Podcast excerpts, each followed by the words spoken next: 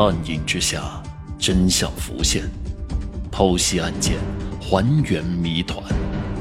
欢迎收听《大案实录》第二十二案：偷窥者。民警们经过仔细的研究讨论，最终确定嫌疑人提前进入案发现场的目的只有一个，那就是偷窥。三个女孩完全没有想到自己的一举一动都被人虎视眈眈地盯着。此人一直在暗处等待着时机，直到案发当天出租屋里只剩下郭美一人时，才趁机下手。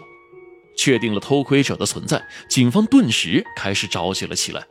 嫌疑人是否还会再作案？他到底有没有找到下一个目标呢？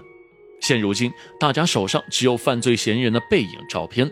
他们到底如何利用这个背影找出这名偷窥者呢？与其独自大海捞针，不如公开信息，发动群众。很快，印有嫌疑人背影照片的悬赏通告贴满了全市的各个角落，各种举报信息涌入了民警的办公室。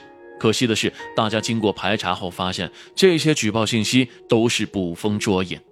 经过反复对现场物证的复勘和复验，对群众的不断走访调查，对监控画面的重复分析，民警们最终还是发现了隐藏在暗处的线索。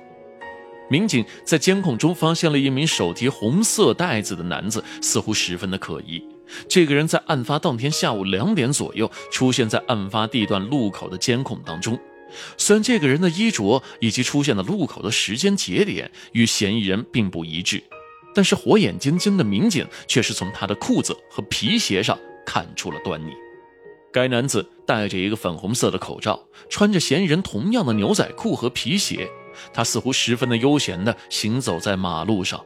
但是每过一个监控，他都会故意的用手挡住自己的面容。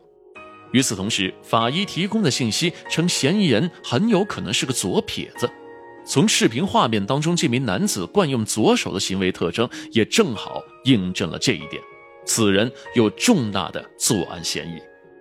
警方追踪嫌疑人上了一辆公交车，这个时候他的面部轮廓已经非常的清晰了。要说这个人的反侦查意识还真是有点强啊！他坐了两站之后，在小商品批发市场下车，然后在市场里面购买了外套和帽子，出来的时候又是另外一番的打扮。可惜的是，他那扎眼的粉红色口罩，哼，已经将他出卖了。这个时候，嫌疑人的照片已经传到了每一位民警的手中。他们拿着照片对案发现场周边的群众进行了询问，结果很快有了线索。租住在附近的一名外地的务工人员与嫌疑人十分的相似。警方敲响这个人的房门，对方开门，一看是警察，立刻便想逃走，可是随即便被早有准备的民警控制了起来。警察对此人所租住的房屋进行了搜查，结果很快将与案件相关的物证翻了出来。经过技术检验，最终证实杀害郭美的正是这人。犯罪嫌疑人名叫曹云，在大量的证据面前，他自知无从狡辩，一五一十地交代了自己的犯罪事实。二零一八年四月，曹云从河南来到了西宁，因为一直没有找到合适的工作。看着渐渐变空的钱包，他开始萌生了抢劫的想法。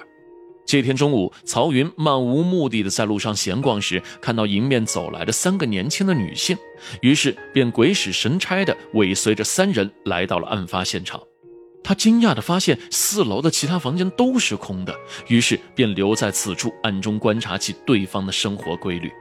四月十九号上午，曹云发现对门只有郭美独自一人留在家中，顿时感到时机已经成熟。他趁郭美开门外出时，将其劫持进了空屋。因为对方反抗太过激烈，曹云害怕引起旁人的注意，只得下了死手。作案后，曹云回到了住处，换了一身衣服。他虽然一路伪装，想要将警方的视线转移到别处，但是怎料最终还是逃脱不了法律的严惩。今天的案件就是这样的了，感谢你的收听。喜欢听口述实案的各位小伙伴们，记得点个订阅、关注加收藏哦。